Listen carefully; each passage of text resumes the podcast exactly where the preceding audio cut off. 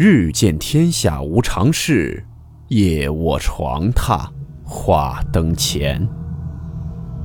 欢迎来到木鱼鬼话。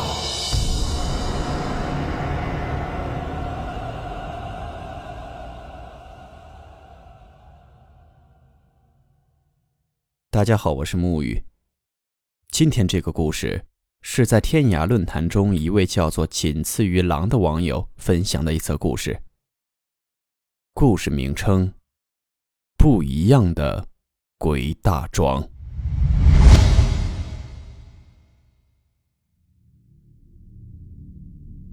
鬼打桩这个概念，应该是很多人都没有听过，因为对这种奇怪事件的叫法似乎有一定的地域性，在我省某地如此定名。放在其他地方，恐怕又有另外一个名称。对我说起这件事儿的人，是我中学时姓袁的政治老师，土生土长的我省人，课堂上大呼马列主义，私底下一肚子的奇闻怪事儿。晚上他最大的爱好就是挤到男生宿舍谈论些神神怪怪，大部分都是些鬼上身、水鬼拉人的故事，我肚子里的怕都要多他几倍。每次听他高谈阔论，都有些瞌睡。但他给我说起他遇到的这个非常新奇的鬼打桩，倒真是让我开了眼。袁老师家住我省某县的农村。八七年的时候，他在市里的师范上大三。由于家里条件困难，来回的路费对他来说都是一笔不小的开销，所以他一般一个月才回一趟家，帮着干点农活。回家的路线是先从市里坐车到县城，在县城等着由他们村子来市里送货的马车，跟着马车返程回家。经常是几个人拼车，每个人只出三到五分钱就可以回去，价格便宜，所以拼车的人很多。去的晚了，有时候还排不上。这次回家乘坐的长途车坏在了半路，耽搁了几个小时。等到了县城的等车地点，马车早就已经不见踪影，路边只站了三个一脸焦急的人，一个孕妇，两个中年男人。袁上去一询问才知道，三个人相互之间并不认识，都是来的晚了没赶上马车。几个人还都是邻村，目的地是一个方向，大家同病相怜，本打算结伴走回去。可现在已是初冬，天气寒冷，孕妇首先就受不了。即使她能坚持，大家也得冻得害病。几个人正准备商量一个稳妥的办法，突然从供销社里出来了一辆驴车，后厢还有个棚子。看行走方向，似乎是与几人同路。几人赶快上去拦下，问了赶车的老汉。确实可以捎一程，而且还不用掏钱。大家跟见到救星一样，千恩万谢的上进了后厢。路上一询问才知道，老汉是等着供销社结账等了半天，也是晚了回城的时间。他平常拉的货少，所以就套了一头驴。这驴就是走得慢点儿，但脚步稳当，三四个钟头差不多就能到家。上路的时候已经快到六点了，走了一个多小时，天就已经黑透了。农村的夜晚没有什么灯光，车厢里也是漆黑一团。四个人坐在后厢里聊了会儿天都昏昏欲睡了。袁打了个盹儿，醒来的时候也不知道是到了哪里，什么时间，只感觉这驴车走走停停的。赶车的老汉每到驴车停下时，就大声吆喝，空甩鞭子，驴车就继续向前。可没多久，驴车就又会停了下来，老汉则重复刚才的举动，驴车就又继续走上几步。袁心想，这头驴怕一辈子都没拉过这么重的车，故意和老汉闹脾气呢。果不其然，没多久，车就又停了下来。可任老汉怎么吆喝，那驴车就是不向前挪动一步。车厢里的其他几人也都醒来了。由于车厢前部是封死的，只有后面有一个门装卸货物，所以大家都看不到外面。在黑暗里听了听情况，猜想和原一样，一个男人对老汉打趣的喊：“是不是今天把驴没有喂饱，他跟您老闹脾气呢？”老汉并没有回答，而是继续在那吆喝不停。只是听那吆喝的声音，已经开始发颤，像是遇到了什么令人恐怖的东西。原坐在最外面，他心里奇怪，就直接跳下车，看了看道路平坦，并没有什么东西绊住轮子，就往车前面走去。黑暗中，隐约看到老汉不停地用鞭子在驴头前面猛甩。并没有抽打在驴的身上。那头驴似乎也是受到了什么惊吓，身体不停的在晃动。袁没见过这种阵势，走到跟前准备问问老汉，他这是要抽谁呀？可还没等他张口，就看到了不可思议的一幕：那头驴四蹄不停的在蹬地，和平常走路的姿势没有任何区别。可就是不能往前行进一步，似乎前面被什么东西给拦住了去路。抬头看看驴的前面，也没有任何的阻拦物，而那老汉现在鞭子所抽打的位置正是在那里。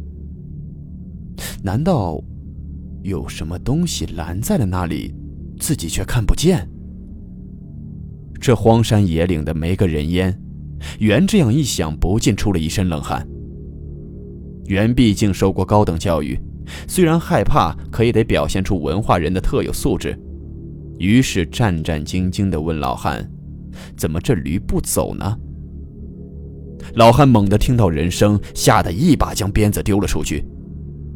等看清是袁站在身边，这才松了一口气，对袁说：“让他赶快回到车里去。”听老汉的语气焦急中带着恐惧，袁不禁又是一哆嗦。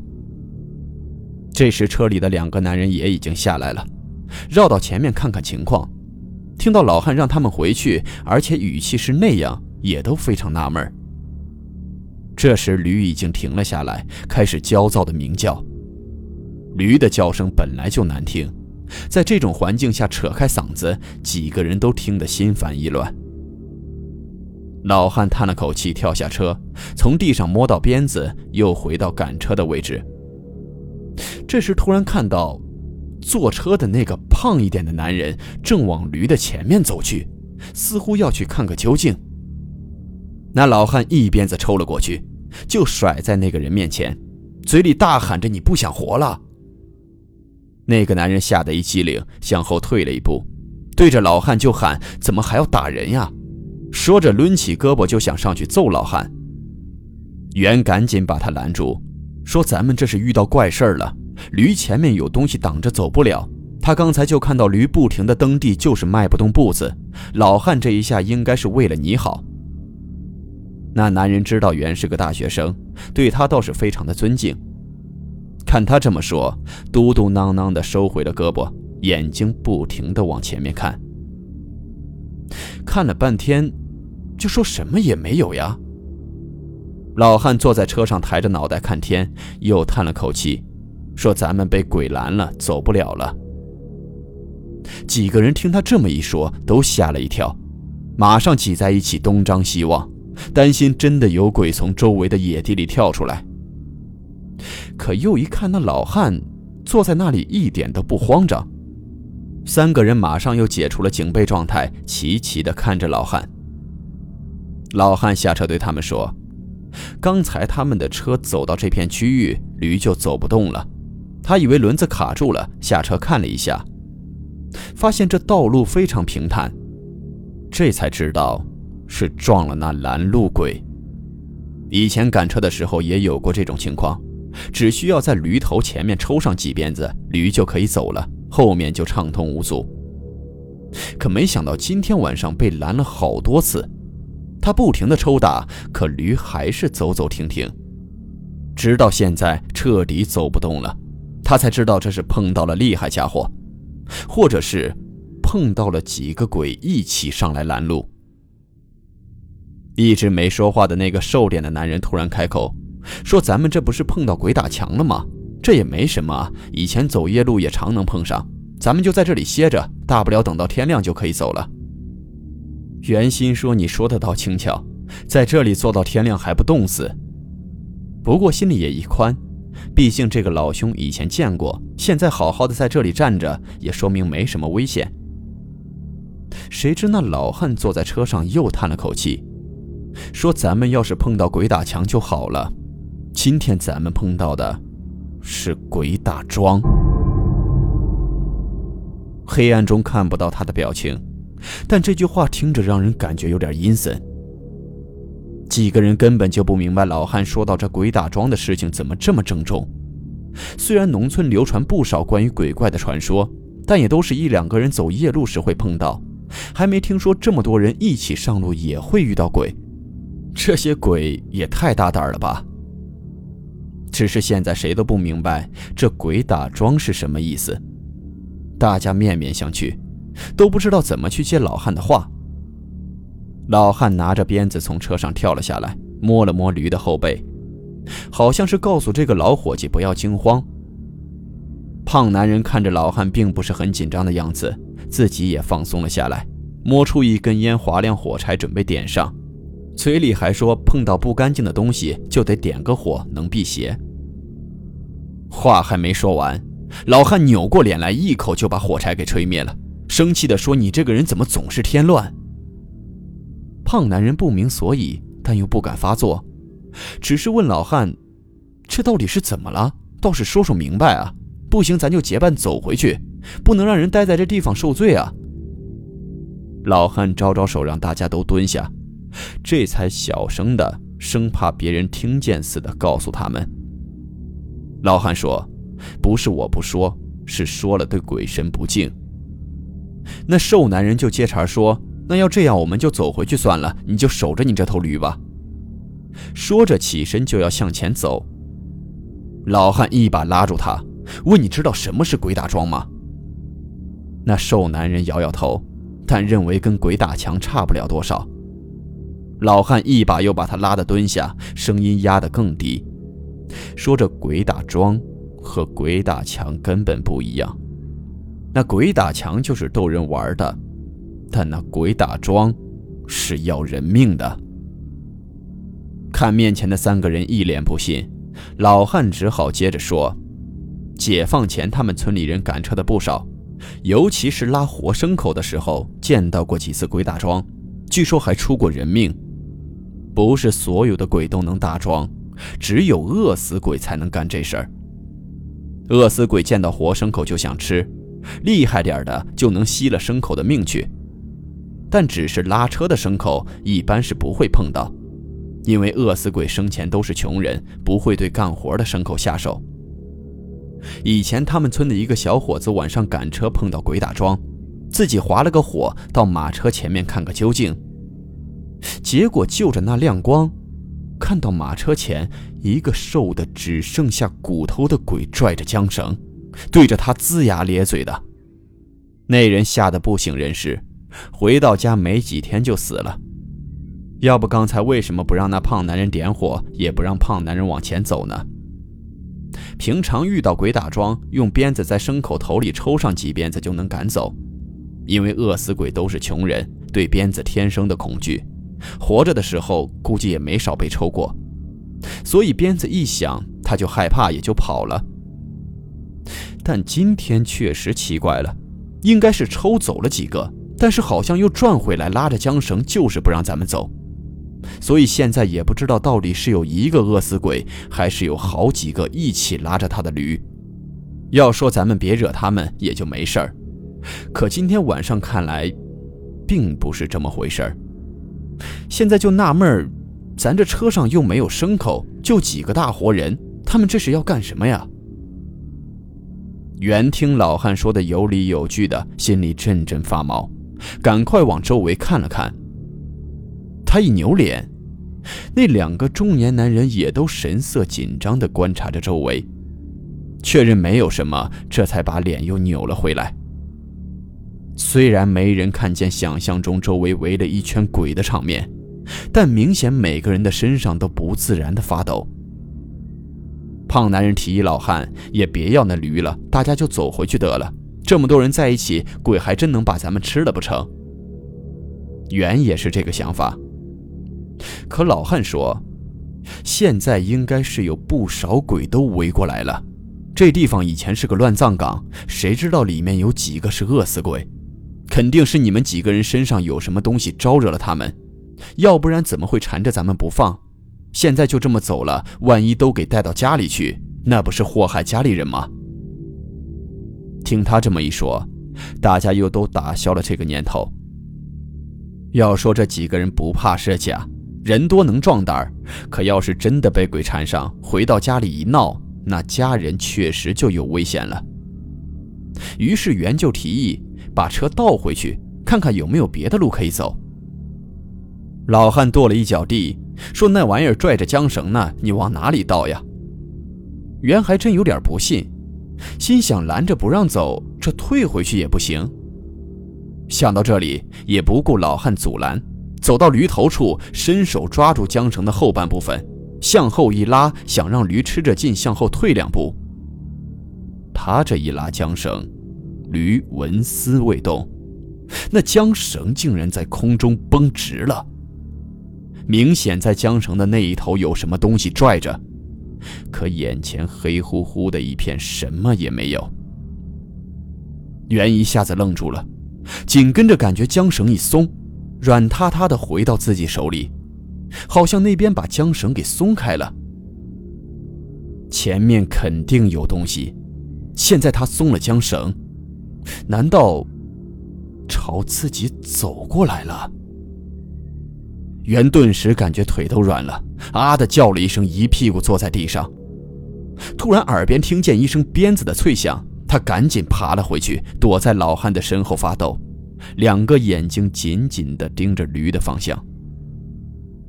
老汉把鞭子收了回来，问他这是怎么了。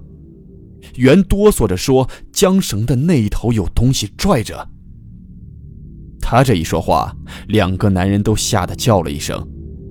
这一声喊把那老汉也吓了一跳，说：“让你不要过去，你还要逞能？上个大学这鬼都不怕了？我刚那一鞭子就是把他又给抽回去了，你才没事儿。看来他还是怕鞭子。”咱们这样都走不了，那就肯定不止一个，赶走一个又来一个。袁和两个人听到这里都快哭了，晚上回个家怎么还能碰到这种事儿？几个人正不知道怎么办的时候，那孕妇从车后慢慢悠悠的下来，说：“你们几个男人怎么一惊一乍的，也不走了？看来刚才那几声是把他给吵醒了。”袁刚准备让孕妇回车上去，那老汉猛地一拍腿，说：“我明白了，这些鬼是要投胎。”几个人一听也大概明白怎么回事了，只有这孕妇傻傻的站在那里不知所措。老汉接着说：“我刚才忘了车里还有一个大肚子呢，我说怎么一直拦着不让我们走。”说到这里，赶快让孕妇回到车里去，不要下来。孕妇莫名其妙，他们这是要干什么？虽说当时社会治安很好，但是几个男人直愣愣地冲自己过来，要把自己往车里塞，他也吓得要命，扭身就准备跑，被老汉一把拉住，说：“不要怕，先进车里。”那孕妇死活都不进去。袁只好把现在遇到的情况说了一遍。孕妇有点将信将疑，但毕竟是一个大学生说出来的，她还是信得多。瘦男人这时小声说：“既然没他们什么事儿，就这么走回去吧。待在这里怪吓人的。”其他人还没有发表意见，老汉就不乐意了。这些鬼是要争着投胎，女人将来不一定生个什么怪胎出来。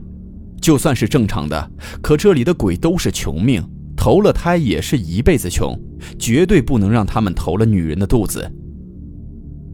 瘦男人听到这里也不好意思说什么，想走吧，但看其他人没有走的意思，自己一个人又不敢离开驴车太远，只好留下来静观其变。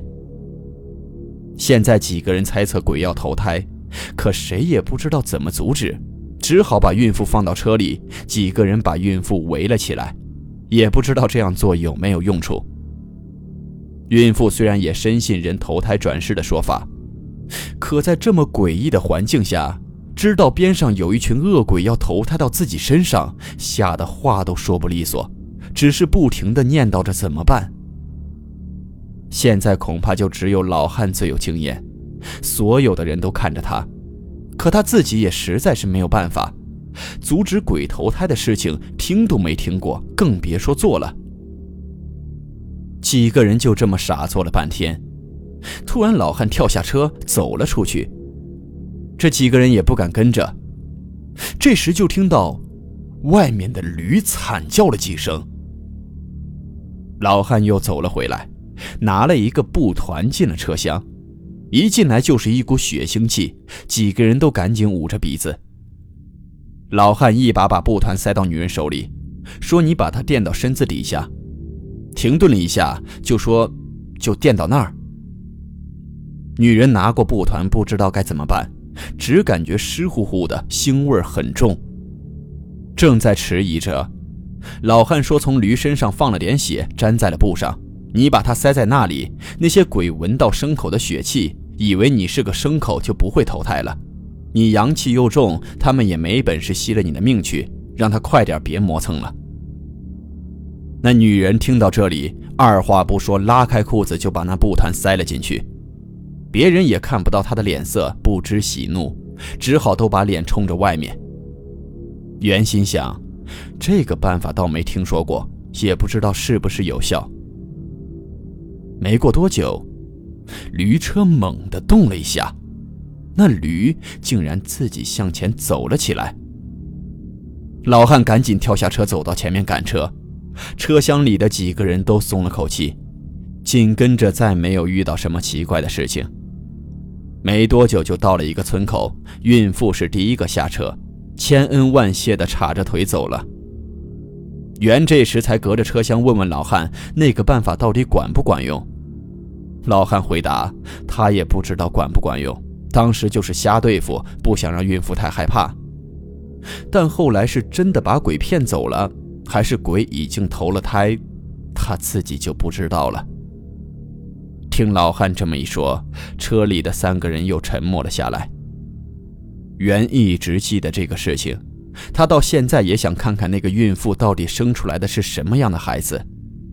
可这么多年过去，他也始终没有再见到晚上的任何一个人。